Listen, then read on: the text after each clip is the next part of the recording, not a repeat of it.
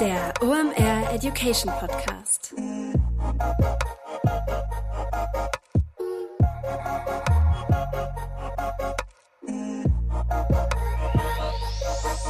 Es ist wieder Montag, Zeit für eine neue Folge OMR Education. Mein Name ist Rolf Herrmann, ich bin der Chefredakteur der OMR Reports und heute versuchen wir deine Laune zu verbessern, denn wenn du Facebook-Advertiser bist, ist die wahrscheinlich seit Juni im Keller, denn da wisst ihr, was passiert ist. Da gab es das iOS 14 Update mit den Konsequenzen advertised und lebt ihr immer noch. Zu Gast ist heute Florian Litters, der weiß nämlich, was man tun kann, um mit den Konsequenzen umzugehen. Welche Tipps er da auf Lager hat, verrate ich euch gleich. Jetzt erstmal der Präsenter der heutigen Episode. Bevor wir gleich mit Facebook-Tipps eure Laune etwas heben, macht das jetzt auch unser heutiger Werbepartner Xing, denn Xing schenkt euch 200 Euro freies Ad-Budget, wenn ihr Neukunden seid. Da kommt ihr ganz einfach ran, einfach werben.xing.com slash OMR eingeben und dann bekommt ihr 200 Euro freies Ad-Budget, wie gesagt, wenn ihr Neukunden seid. Warum lohnt sich das? Xing hat krasse 19 Millionen Mitglieder in der Dachregion. Das vergisst man häufig und die haben ein richtig spannendes neues Ad-Format am Start und zwar die Xing Content Ads.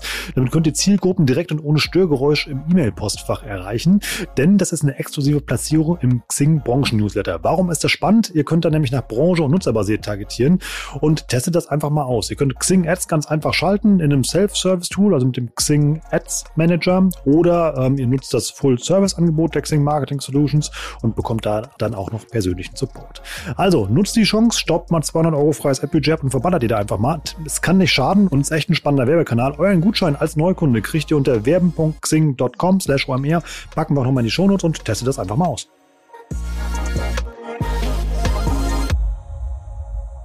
Dass Advertisen via Facebook nicht einfacher geworden ist durch das iOS 14 Update, das muss ich dir nicht sagen. Flo weiß ganz genau, was man dagegen tun kann. Ein Praxistipp ist zum Beispiel, ja, guck mal in deine Daten. Die sind ja ein bisschen lückenhaft in letzter Zeit bei Facebook, aber ähm, wenn die am Montag besonders gut aussehen, hat das einen Grund. Warum? Die Daten werden zeitverzögert geliefert. Das heißt, ähm, den Traffic, den die Leute am Wochenende erzeugt haben, der läuft dann am Montag in dein Reporting. Hast du dann eine automatische Angebotsanpassung laufen, wird automatisch teuer. Das ist so ein Praxistipp, der mich echt beeindruckt hat. Davon hat Flo, das wisst ihr, wenn der da ist, eine ganze Menge mehr. Wir starten rein in diese Episode zum Thema Konsequenzen aus dem iOS 14 Update für das Facebook Advertising mit Florian Litters. Viel Spaß! Moin Flo, schön, dass du da bist. Hi Rolf, welcome back, könnte man fast schon sagen. Vielen Dank, dass ich wieder hier sein darf. Ja, ist ein bisschen näher, seitdem wir das letzte Mal über iOS gesprochen haben. Und dafür, was ich so gelesen habe, siehst du so aus, als hättest du eigentlich gute Laune. Ich hatte da jetzt eher mit einem Regengesicht gerechnet, aufgrund mit dem, was iOS mit euch Facebook-Marke dann anstellt. ja, also per se habe ich, glaube ich, fast immer gute Laune. Ähm, das mal, das mal ausgeklammert. Aber ich glaube am Ende, ähm, ja, äh, wir steigen direkt ein. Es ist ein relativ großer Wandel, der da passiert ist. Und es gab einiges zu tun in den letzten Wochen und Monaten. Und äh, so viel Wandel in so kurzer Zeit wie wahrscheinlich noch nie. Aber ähm, wenn man es als Chance begreift, glaube ich, kann man da echt auch als Gewinner am Ende rausgehen. Ähm, ja, und ganz so schlimm ist es in den allermeisten Fällen zumindest dann doch nicht. Aber auch noch in guter alter OMR äh, Education-Tradition, ähm, auch wenn, ja, ich glaube, eigentlich jeder da draußen weiß, wenn man an Facebook denkt und an OMR, sollte man eigentlich an, an Florian Litters denken. Sag doch mir ganz kurz jemand, wer du bist, was du machst und warum es eine saugute Idee ist, mit dir über Facebook-Ads zu reden. Ja, sehr gerne. Also ich bin Florian von äh, Adventure. Wir sind ein Team fokussiert auf D2C und Performance Advertising auf Facebook. Wir betreuen da sehr schnell wachsende Brands im D2C und E-Com-Bereich ähm, und ja, ich darf schon seit äh, langer, langer Zeit hier die Insights auch bei dir, bei euch teilen, im, im OMR-Kosmos sozusagen. Deswegen freue ich mich, das auch heute zu tun. Und besonders jetzt ist mein Eindruck äh, aus den letzten Wochen und Monaten, aus sehr vielen Gesprächen, dass der Need an Austausch und der Need an ähm, ja, Content am Ende dann auch echt groß ist, weil die Verunsicherung getrieben durch das iOS-Update an vielen Stellen doch echt groß ist. Kannst du mit zwei Sätzen kurz zusammenfassen, was sich hinter dem iOS-Update verbirgt, falls jemand die letzte Episode nicht gehört hat? Ich packe die nochmal in die Shownotes, aber dann sind alle auf dem gleichen Wissensstand, wenn wir gleich tief einsteigen.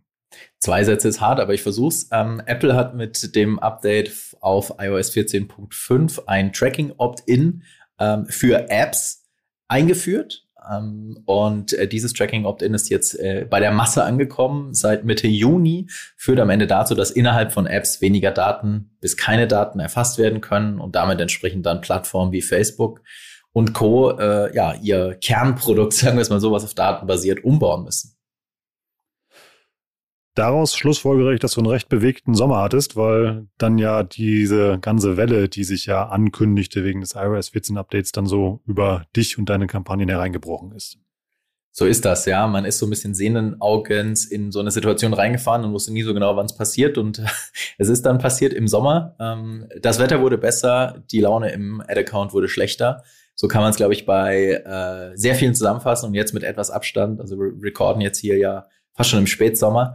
Ähm, mit etwas Abstand und nach sehr vielen Gesprächen kann ich sagen, dass mein Eindruck ist, dass es den aller, aller, allermeisten so ergangen ist, dass ab Juni, ähm, wahrscheinlich so ab dem 10. Juni, ab Mitte Juni, die Lage ähm, unangenehmer wurde bei äh, Facebook, äh, beziehungsweise im Facebook Ad-Account. Und das ist getrieben durch zwei ähm, Faktoren insbesondere die in fast allen Fällen ähm, bei Conversion-Kampagnen, muss man dazu sagen, eingetreten sind. Zum einen, die Preise sind sehr stark angestiegen ähm, im, äh, auf der Plattform, also der CPM-Preis ist sehr stark angestiegen. Ergo, du bekommst weniger Traffic für dein investiertes Budget. Ergo, das trifft dein Topline-Revenue vermutlich.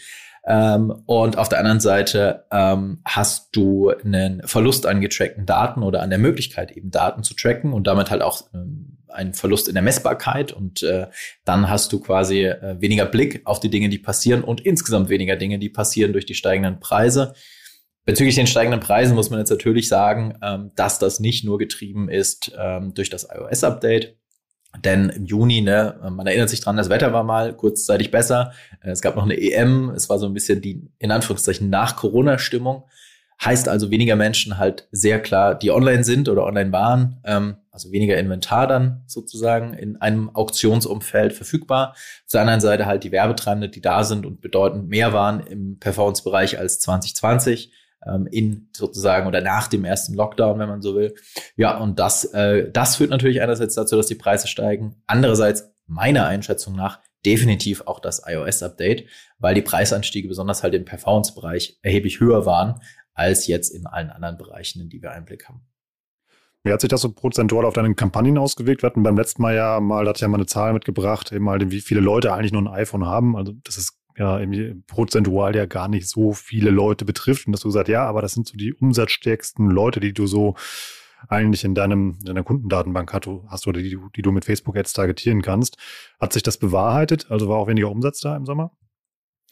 Boah, ich glaube, das ist pauschal natürlich jetzt ultra schwer zu beantworten. Das ist sehr, sehr, sehr unterschiedlich. Allgemein ist äh, der Impact des iOS-Updates extremst unterschiedlich von Account zu Account und insbesondere von Land zu Land und damit auch von Audience zu Audience.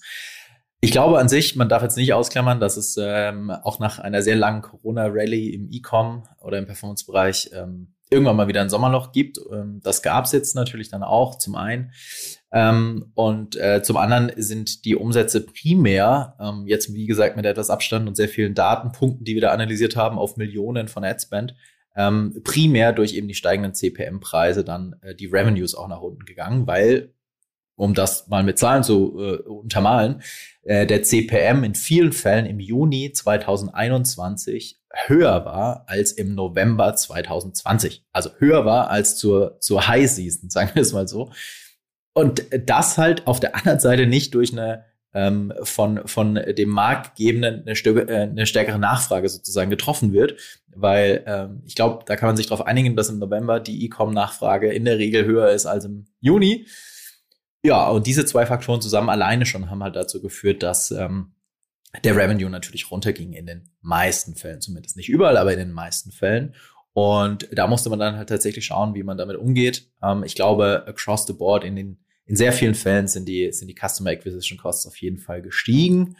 Aber Vorsicht, ich glaube, es ist alles auch eine Frage der Zielsetzung oder Zielplanung. Wenn man natürlich 2020, äh, 2021 mit 2020 ähm, als Benchmark äh, setzt, die Ziele setzt mit 2020 Bedingungen, ja, dann ist es auch nicht ganz so einfach tatsächlich. Also da muss man so ein bisschen schauen, dass man jetzt nicht irgendwie das erste äh, Halbjahr, das erste Quartal Corona mit 2021 vergleicht, weil da haben wir eine andere Situation. Wie hast du denn das Tracking-Problem gelöst? Also, weil es sind, sind ja ein Großteil deiner Daten ist ja einfach weg. Das ist richtig, ja. Ähm, also zusammengefasst eben durch das Opt-out auf iOS ähm, führt das dazu, dass nur noch sehr, sehr begrenzt Dinge erfasst werden können. Also es kann immer noch etwas erfasst werden. Dafür gibt es ja, darüber haben wir auch schon gesprochen, bei Facebook die sogenannte aggregierte Messung für Events oder das Aggregated Event Measurement, was dazu führt, dass auch bei einem Opt-out noch eine begrenzte Anzahl von Informationen erfasst werden können, die aber nicht mehr auf eine Einzelperson zurückgeführt werden können. Ähm, aber es gibt immer noch Daten, die erfasst werden können. Das ist ja erstmal per se hm, keine so ganz schlechte Nachricht. Und dann, äh, ja, war der Juni erstmal eine Phase, ich sag mal so, in der man sich finden musste und überhaupt erstmal einen Dreh dran bekommen musste, um zu verstehen, ähm, wie viele Daten habe ich denn jetzt verloren. Und die beste Lösung dafür ist, dass man erstmal eine, ähm, ich sag mal, eine Source of Truth nutzt. Und in den allermeisten Fällen ist eine Source of Truth ein Web Analytics Tool. Und bei einem Web Analytics Tool sind wir bei Google Analytics. Und was wir getan haben in so gut wie allen Fällen ist ein äh, Dashboard oder ein Vergleich, ein Reporting anzustellen, ein Histo mit historischen Daten, meist seit Anfang des Jahres, also seit Anfang 2021 weil da eben die Tracking-Welt noch war wie äh, vor dem iOS-Update und uns dann auf Wochenbasis ähm, die Daten gezogen haben von äh, aus dem Ad-Account, aus Facebook und auf der anderen Seite aus Google Analytics mit natürlich den äh, Tagging-Parametern für die Facebook-Ads. Und dann siehst du historisch, wie ist die Abweichung aus einem Last-Touch-Attributionsmodell bei Facebook zu einem, in den meisten Fällen, Last-Non-Direct-Click-Attributionsmodell bei Google Analytics Jetzt kenne ich zumindest aus der Vergangenheit die Diskussion, dass Google Analytics bedeutend weniger trackt als Facebook. So ist das auch in den allermeisten Fällen gewesen. Darüber haben wir auch schon, glaube ich, hier im Podcast gesprochen und in sämtlichen Deep Dive-Formaten und sonst wo gesprochen, was man da tun kann. Ähm, und mittlerweile ist es in einigen Accounts so, dass die Daten fast deckungsgleich sind. Heißt also, Facebook ähm, von den eigenen Ergebnissen äh, teilweise nicht mal mehr die sieht, die auf Last-Click-Ebene stattfinden und äh, das ist dann halt ein Datenverlust von teilweise 30, 40, vielleicht sogar 50 Prozent. Ähm, ja, und äh, das macht es dann natürlich halt noch schwieriger, dann auch im Ad-Account alleine zu erkennen, bin ich profitabel oder nicht. Letzter Satz dazu vielleicht. Ähm, ausgenommen dem Juni ähm, ist fast alles, was ich sehe, die Performance des Kanals nicht schlechter geworden. Ähm, nur das Tracking halt unfassbar schwierig, die Attribution im Kanal unfassbar schwierig. Wenn du aber so ein bisschen rauszoomst und dir anschaust, was ist mein Gesamtrevenue, was, den ich, den ich getrieben habe an bestimmten Phasen, in bestimmten Tagen und auf der anderen Seite anschaue, was habe ich dafür investiert, dann ist das Verhältnis in den allermeisten Fällen äh, immer noch sehr, sehr positiv. Aber die Messbarkeit ist tatsächlich schwieriger geworden. Bietet man dann jetzt eher mit seinen Kampagnen auf so eine Art Wahrscheinlichkeit, also die man erwartet, ähm, und checkt dann im Nachgang, ob diese Wahrscheinlichkeit eingetroffen ist? Ist das ein falscher Eindruck? Ich glaube, wir entwickeln uns in diese Welt hinein, ja, ähm, weil ähm, eine, ein Ansatz sozusagen, um die verloren gegangenen Daten zurückzubringen in den Ad-Account wieder, weil am Ende, ähm, ja, ist das natürlich der Punkt, an dem Kampagnen optimiert werden und Entscheidungen getroffen werden, Budgetentscheidungen getroffen werden, als auch ähm, Kampagnenentscheidungen, als auch Creative-Entscheidungen. Das passiert in den allermeisten Fällen im Ad-Account bei Facebook. Ähm, und äh, Facebook versucht jetzt eben schon seit äh, Juli, um genau zu sein, bei dem 7-Day-Click-Attributionsmodell eine Modellierung vorzunehmen von den Conversion, die sie nicht mehr direkt sehen können durch das Tracking, zum Beispiel eben durch das iOS-Update. Ähm, und interessant, seit Ende August, und zwar aber auch erst wirklich seit Ende August, findet diese Modellierung für das Value statt, also für den Umsatz statt, der zugehörig zum Purchase-Event äh, zu den Käufen erfasst wird. Das heißt, ähm, die ganze Zeit war sozusagen ähm, seit Juli zumindest keine Modellierung für das Value ähm, da und damit auch nicht für dein Return on Ad Spend, aber teilweise zumindest für das Purchase Event. Ob diese Modellierung stattfindet oder ob sie nicht stattfindet, ist aber ehrlicherweise unfassbar schwer zu erkennen, weil da gibt es keinen Indikator dafür im, im Interface des Ads Managers. Aber man kann halt einen Dreh dann dran bekommen, wenn man so ein Dashboard sich aufgebaut hat und die Daten aus Facebook vergleicht mit einer Quelle, die halt durch die ganzen Änderungen nicht beeinflusst ist. Und das ist zum Beispiel eben Google Analytics. Das heißt also, um es ganz vereinfacht zu sagen, du lässt die Sachen dann laufen und vergleichst dann eben halt irgendwie am Ende halt, ob es geklappt hat, weil du einfach guckst, wie viel Umsatz ist dabei rumgekommen. Das ist jetzt eine sehr vereinfachte Version davon. ähm, aber ich kann jedem nur raten, ähm, die Ergebnisse aktuell halt nicht nur auf Basis von Ads Manager zu bewerten. Und äh, dafür gibt's halt verschiedene Ansätze. Ähm, ich glaube, Web Analytics ist wichtig, wichtiger denn je. Äh, eine saubere Tagging-Struktur in seinen Facebook-Kampagnen mit UTM-Parametern ist wichtiger denn je, ähm, weil sehr viele Entscheidungen dann entweder cross-gecheckt werden in Google Analytics oder überhaupt getroffen werden auf Basis von Google Analytics. Und äh, ja, du halt dich nicht nur auf den Ads Manager verlassen konntest, zumindest in den letzten Wochen nicht darauf verlassen konntest. Ähm, ich glaube, es ist eine sehr große, ein sehr großer Need da, die Daten zurückzubringen, weil sich das halt in unfassbar viele Probleme dann äh, sonst irgendwie runterkristallisiert. Beispielsweise Creative Testing. Ähm, da hatte ich tatsächlich auch im, im äh, Deep Dive Sprint, den wir dazu hatten, ein Beispiel dabei von einer Kampagne, in der wir Creatives testen. Da zeigt mir der Ads Manager eine Conversion und Google Analytics zeigt mir sieben oder acht Conversions. Es war einfach nur so ein kleines Puzzlesteinchen, ein kleines Beispiel dafür, ähm, dass dann zum Beispiel halt auch Testing unfassbar schwierig ist, wenn ich irgendwie nur eine von faktisch acht oder wahrscheinlich mehr als acht Conversions sehe, die durch diese Kampagne irgendwie entstanden sind. Deshalb habe ich so blöd gefragt, weil ansonsten ist das ja immer so das Bild vom, äh, vom Ads-Account, der so ist wie ein Flugzeugcockpit mit ganz vielen Bildschirmen und wo ihr dann ja mehr oder weniger in Echtzeit an irgendwelchen Knöpfen dreht, um die Performance der Kampagnen zu optimieren. Und das klingt jetzt so, als wäre das deutlich schwieriger geworden. Absolut, ja. Ich glaube, ähm, das kann man, das kann man äh, auf jeden Fall so festhalten. Ich glaube, das Thema Reporting und Optimierung von Kampagnen ähm, ist vom Zeitaufwand her extremst explodiert. Ähm, wenn du es halt cross-checkst, nicht nur in einer Quelle, nicht nur im Ads Manager, sondern auch in anderen Quellen wie Google Analytics. Ähm, und dann springst du von den Tabs hin und her, hin und her, hin und her, ähm, um überhaupt noch zu verstehen, was da passiert. Und da ist alles, äh, ich glaube, da haben wir alles durchgetestet von teilweise die Kampagnen dann irgendwie nur auf Google Analytics zu tracken, teilweise eine Mischung aus beidem. Ähm, und äh, ja, irgendwie halt versucht, einen Dreh dran zu bekommen als auch eben, das hatte ich äh, im letzten Podcast ja auch schon erwähnt, dann ein Dashboard aufzubauen, was Overall Revenue versus Costs darstellt.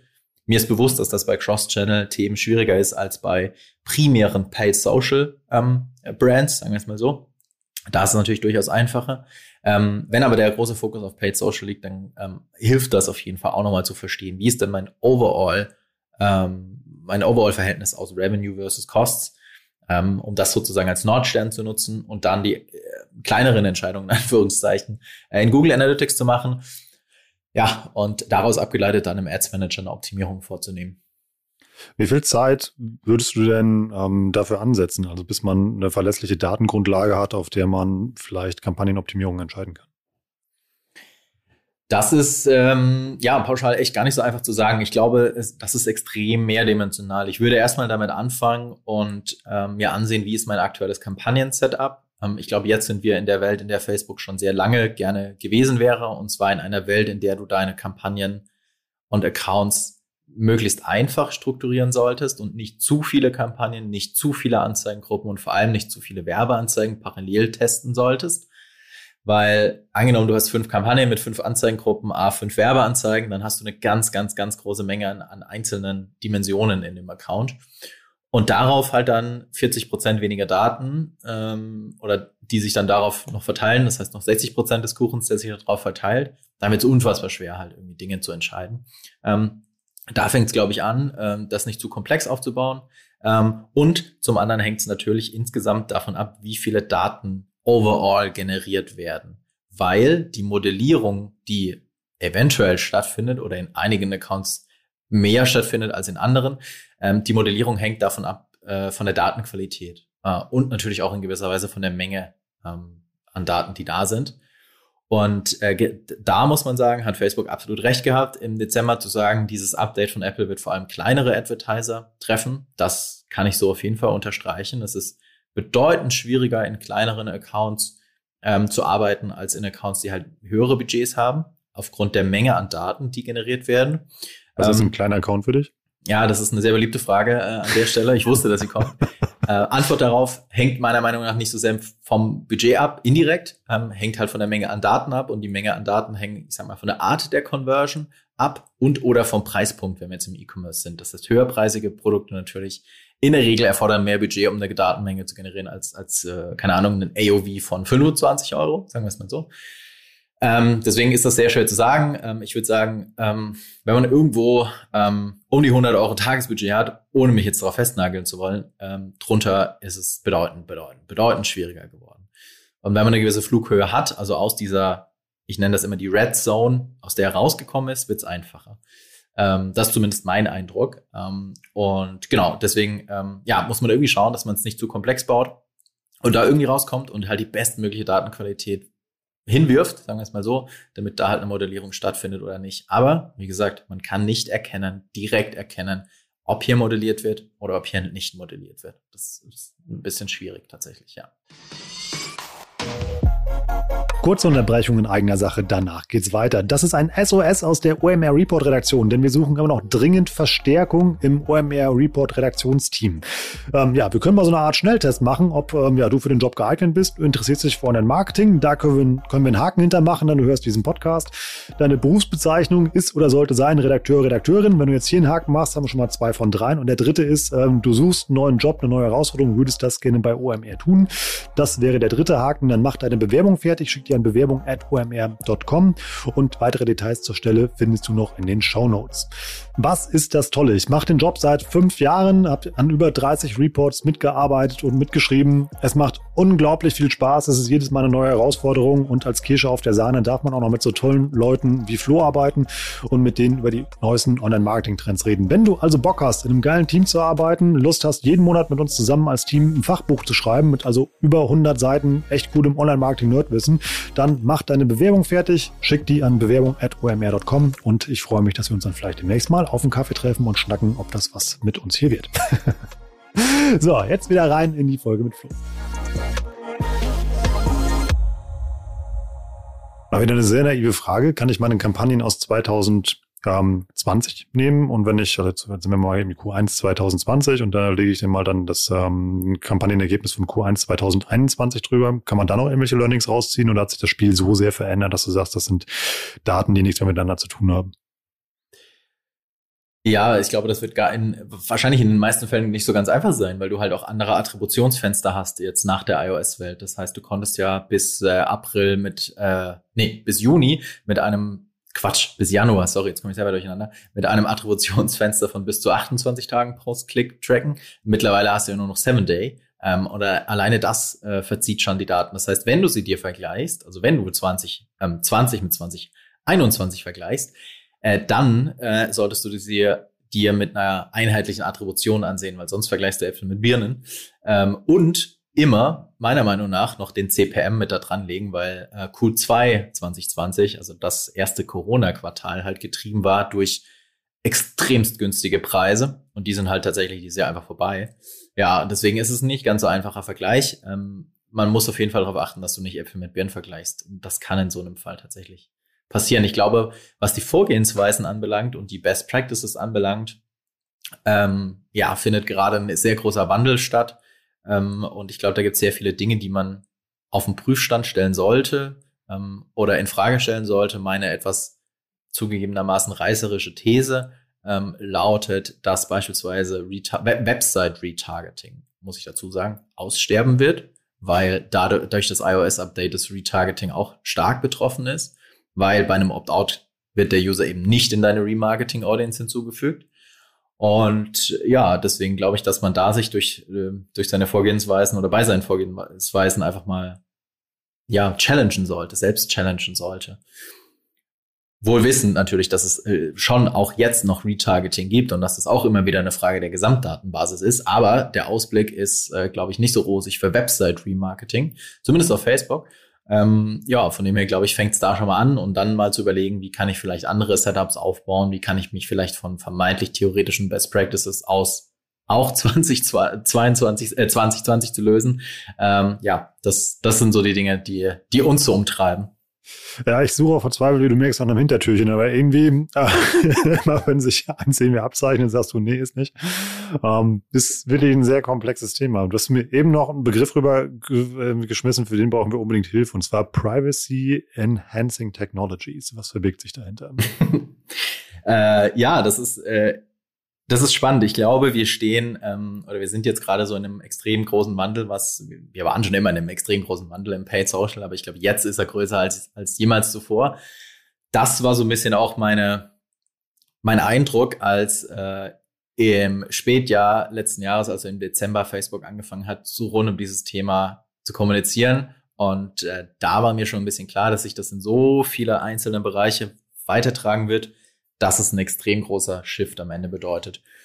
Und äh, ja, ich glaube, ähm, Facebook ist jetzt sehr, sehr, sehr erpicht daran, ähm, getrieben durch verschiedene Entwicklungen, ähm, das eigene Advertising-Produkt grundlegend neu zu bauen. Und äh, was sie versuchen, ist, ähm, das Ganze halt privacy enhanced sozusagen aufzubauen. Das heißt, mit einem sehr großen Fokus auf Datenschutz aufzubauen. Und am Ende ihr Advertising-Produkt so umbauen, jetzt schon im Hintergrund so umbauen, dass es auch nicht mehr ähm, abhängig ist sozusagen von äh, so vielen Daten oder grundlegend von externen Daten, die in die Plattform reingesendet werden, weil das natürlich auch für Facebook an sich ein extrem großes Risiko darstellt. Und ja, aus dem Grund halt sehr, sehr, sehr viel sich jetzt schon wandelt und ich glaube vor allem so in den nächsten zwölf Monaten noch viel, viel stärker wandelt, getrieben durch das iOS-Update, getrieben durch sämtliche äh, Gesetzesänderungen, getrieben durch Browser, die Cookies irgendwie aussterben lassen und Co ähm, ist Facebook, glaube ich, erpichter denn je. Zum einen ähm, deutlich Privacy-Focused zu sein, zum anderen aber auch, ähm, da klinge ich jetzt ein bisschen wie so ein verlängerter Pressesprecher von Facebook, zum anderen aber halt auch äh, für uns als Werbetreibende immer noch die Möglichkeit zu bieten, jetzt kommt Facebook Speech, personalisierte Werbeanzeigen ausspielen zu können. Und dieser, dieser Grad zwischen diesen zwei Polen zu finden, der ja, wird, glaube ich, gerade gesucht, da wird, glaube ich, gerade extrem viel gebaut und ich glaube, das wird am Ende zu einem großen Shift führen. Und äh, ja, das meine ich damit so Taktiken und Hacks vermeintlich, die es früher gab, die man sich teilweise jetzt so ein bisschen in die Haare schmieren kann. Aber das würde ja auch deine Retargeting-These von äh, eben stützen, dass das nicht mehr möglich sein wird. Und wenn man es jetzt mal auf die Spitze treibt, würde das ja dann datenschutzkonform ja eigentlich bedeuten, dass du ja nur noch In-App-Daten sammelst und aufgrund des Nutzerverhaltens auf dem Netzwerk selbst, sei es jetzt eben ja welchen Brands man folgt, welche Freunde man hat. Also so diese klassischen, ähm, ich sage jetzt mal oberflächlichen Datenpunkten, klar, die sind in der Summe dann wieder sehr mächtig, eben halt ähm, dann anfängt, Ads zu schalten. Absolut. Also ähm, ich denke, ähm, das, was die letzten zwölf oder Monate oder anderthalb Jahre zeigen, dass nicht mehr Targeting gleich Targeting ist, sondern Creative ist gleich Targeting. Ähm, das heißt, die Art und Weise, wie du dich, dein Produkt, dein Service, was auch immer präsentierst durch das Creative, ist viel, viel entscheidender, als dass du da ein verrücktes Targeting zusammenschraubst. Und ähm, dieser Trend wird jetzt aber noch viel, viel krasser werden. Und ich glaube, dass in Zukunft halt wirklich dann nur noch Creative gleich Targeting ist. Es wird wahrscheinlich immer noch ein Tracking geben, aber das Tracking dann halt wirklich nur noch für die Erfolgsmessung da ist, nicht mehr dafür, wer schlussendlich dann deine Ads sieht. Was meinst du mit dem Creative? Das heißt eben halt, ähm, dass die Darstellung des Produktes deutlich wichtiger werden wird. Also wie ist die Ad gestaltet und nicht unbedingt eben halt, wem zeige ich sie? Ja, das ist ja jetzt schon der größte Hebel, aber das wird in Zukunft äh, eben halt noch viel größerer Hebel werden. Und genau, also die Art und Weise, wie du dein, dein Produkt präsentierst, wie du das aufbaust, wie das creative ist, ähm, wie du deine Story verpackst. Ist es ein Video, ist es ein Bild oder was auch immer. Ich glaube, das ist der, der Hebel in Zukunft. Es ist so ein bisschen auch so ein, geht vielleicht so in die Richtung eines kontextuellen Targetings ähm, in Zukunft. Ähm, so ein bisschen meine These zumindest. Von dem her, ja, glaube ich, dass man sich da jetzt mehr denn je drauf fokussieren sollte. Bevor wir dann jetzt uns, uns in den nächsten zwölf Monaten verlieren, die du jetzt ja mal gerade so ein bisschen skizziert hast, lass uns mal überlegen, was für Q4 jetzt noch relevant wird. Da stehen ja die nächsten beiden größten Shopping-Events an, die uns Marketer ja irgendwie strahlen lassen. Das ist jetzt zum einen Weihnachten und Black Friday ist ja auch nicht mehr so weit. Ähm, was gibt's da jetzt zu beachten, ob aufgrund des iOS-Updates? Ja, also das wird tatsächlich spannend werden, weil ähm, die ganzen Updates oder alles, was bisher passiert ist, ähm, dazu geführt hat, da haben wir jetzt ja auch gerade schon drüber gesprochen, dass äh, Echtzeit-Optimierung äh, von Kampagnen bedeutend viel schwieriger geworden ist. Das heißt, du kannst jetzt nicht mehr in Real-Time, sagen wir es mal so, ähm, an deinen Knöpfchen drehen und dann versuchen, damit die Performance zu verbessern oder nicht mehr so gut wie früher, sagen wir es mal so. Ähm, und ich glaube, da ist eine Sache dabei, die man unbedingt im Blick haben sollte, jetzt, aber vor allem dann an Black Friday. Und zwar die Tatsache, ähm, dass die Daten, die von einem äh, Device auf Opt, also einem Opt-out-Device auf, auf iOS gesendet werden, bis zu 48 oder vielleicht auch 72 Stunden. Facebook sagt zwar immer 48 Stunden, aber ich würde lieber auf Nummer sicher gehen, äh, bis zu 72 Stunden verzögert gesendet werden. Heißt also, ähm, alle anderen Ergebnisse deiner Kampagnen werden zum Zeitpunkt der Conversion ausgewiesen. Bedeutet am Mittwoch oder gehen wir vom Black Friday aus, am Freitag klickt jemand auf die Ad drauf und bestellt dann am äh, Freitag was, dann siehst du auch am Freitag sozusagen die Conversion, ähm, sofern er auf einem Android-Device ist oder sofern er sein Opt-in gegeben hat. Hat er nicht sein Opt-in gegeben und ist auf iOS unterwegs und konvertiert auch am selben Tag, also am Freitag, kann es sein, dass du dieses Ergebnis im Ads Manager vielleicht erst am Sonntag siehst. Und dann wirst du, ähm, wenn du halt nicht aufpasst, äh, kannst du da in eine Falle laufen oder hast vielleicht irgendwelche automatischen Regeln im Einsatz, die dann ähm, sozusagen in die Falle reinrennen, ähm, weil die dann erkennen, oh cool, heute habe ich ja relativ wenig Ad-Spend, aber noch relativ hohen Umsatz generiert.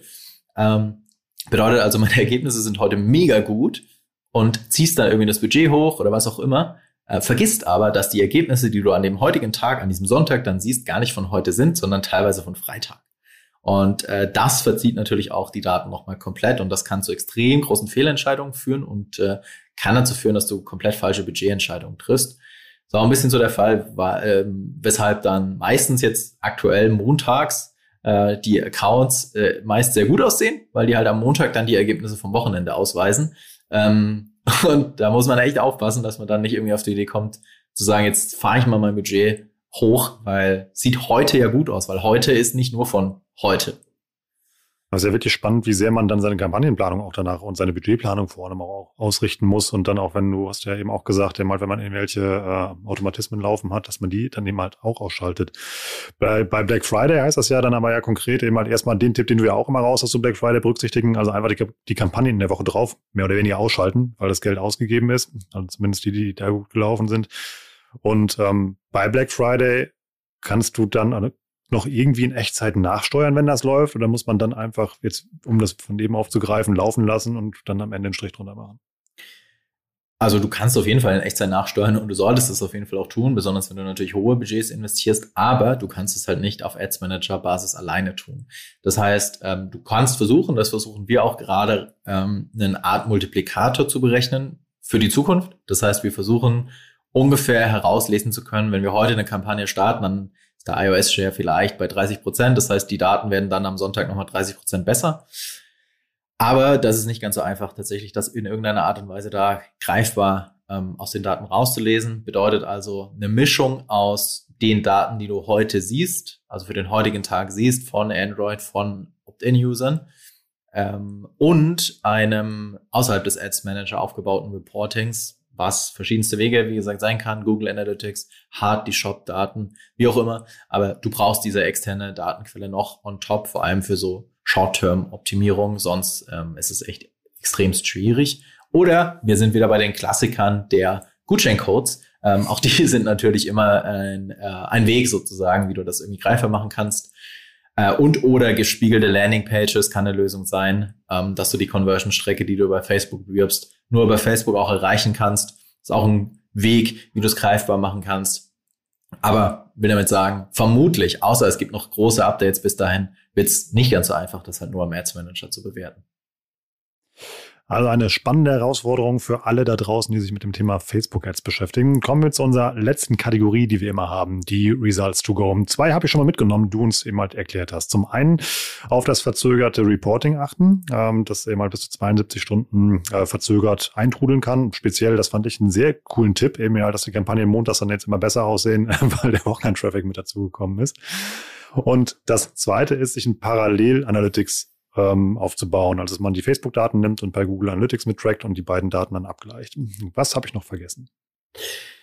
Boah, das ist jetzt gar nicht so einfach zu priorisieren, aber ich würde auf jeden Fall sagen, ich glaube, die technischen hm, Voraussetzungen oder die technischen Punkte, um sich für iOS vorzubereiten, haben mittlerweile alle erledigt. Ne? Eine Domain verifiziert, diese aggregierte Messung eingerichtet und so weiter und so fort. Vielleicht auch eine Conversion API eingerichtet, um die Gesamtdatenqualität zu verbessern.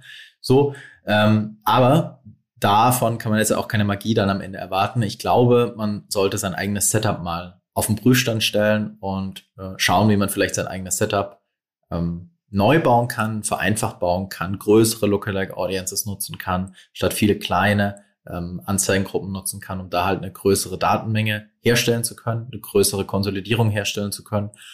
Und, und jetzt wird's natürlich etwas kontrovers, aber ähm, das gehört ja irgendwie auch dazu, um Impulse zu setzen. Ähm, was wir in den seltensten Fällen noch tun, ist eine harte ähm, Unterscheidung oder eine, einen, einen harten Ausschluss zu setzen von Remarketing-Usern oder Remarketing-Audiences in unseren Prospecting-Kampagnen. Heißt also, Und das ist kontrovers, aber wir weisen alle immer darauf hin, dass es kontrovers ist und dass es nicht nach theoretischem Best Practice läuft. Aber rein faktisch läuft es halt besser. Wir schließen nicht mehr unsere Website-Visits aus unseren Prospecting-Kampagnen aus. Ähm, das führt in den meisten Fällen dazu natürlich, dass in deinen Prospecting-Kampagnen teilweise zumindest deine Remarketing-User mit angespielt werden. Aber du halt einen guten Mix hinstellst und damit am Ende die Gesamtdaten, die in dieser Kampagne generiert werden, verbesserst und in einigen Fällen in kleinen Ad-Accounts, und das ist jetzt wirklich kontrovers, äh, das Kontroverseste, haben wir phasenweise kein Remarketing mehr umgesetzt. Also quasi nur noch Prospecting-Kampagnen, wissend, dass das System dann auch den Teil des Remarketings, den das System noch erkennt, bespielen wird, aber halt noch die Chance hat, 99 Prozent äh, andere User anzuspielen und damit insgesamt der CPM viel niedriger ist und dadurch die Ergebnisse meist auch viel besser und eine Gesamtdatenmenge halt irgendwie überhaupt mal generiert werden kann.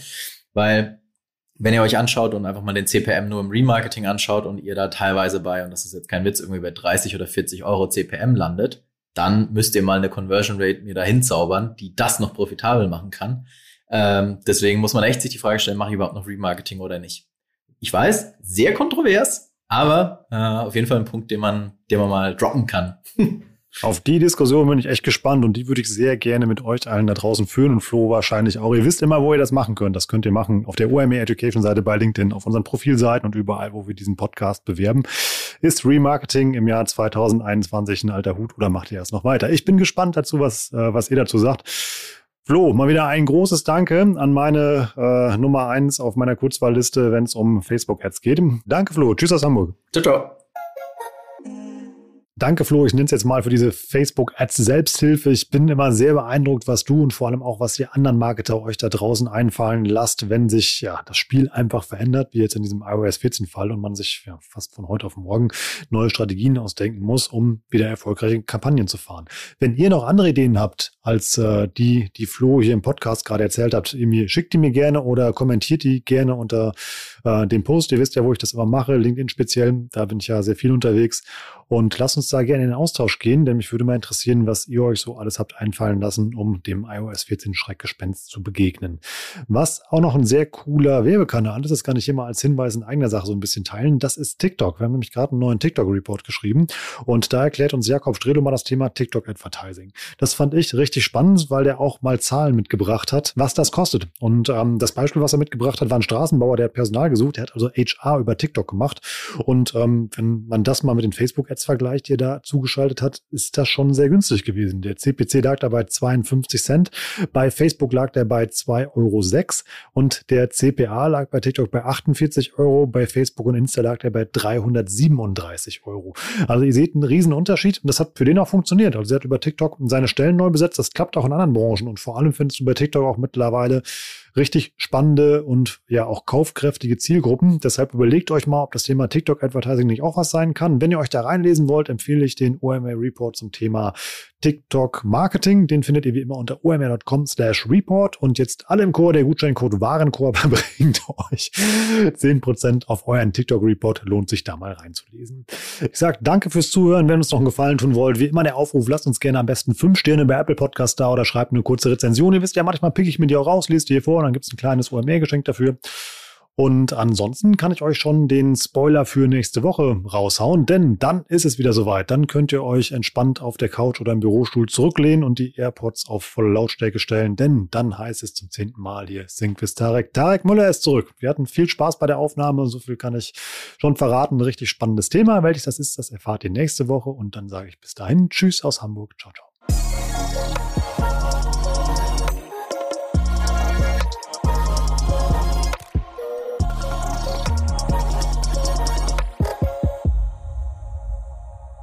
Dieser Podcast wird produziert von Podstars bei OMR.